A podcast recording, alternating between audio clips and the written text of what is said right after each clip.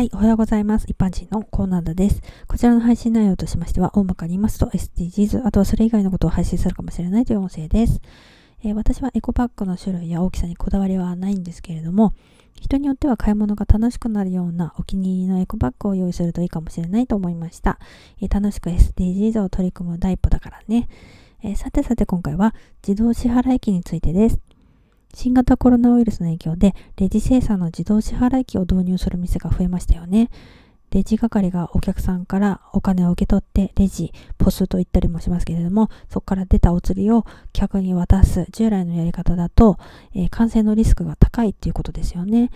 お客さんが自分で払ってお釣りを受け取る自動支払い機が急速に導入されたのはコロナの影響なんですけれども、今まで導入してなかっただけでね、機械の技術、そもそもそれはもともとあったんじゃ、なんだって思いましたよね。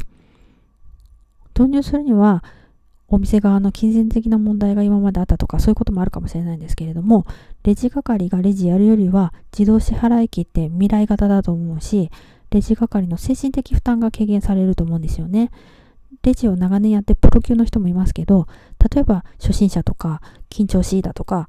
計算はボスがやるけれど、打ち間違えた時には計算が苦手だとか、まあレジ係もいろんなタイプがいると思いますからね。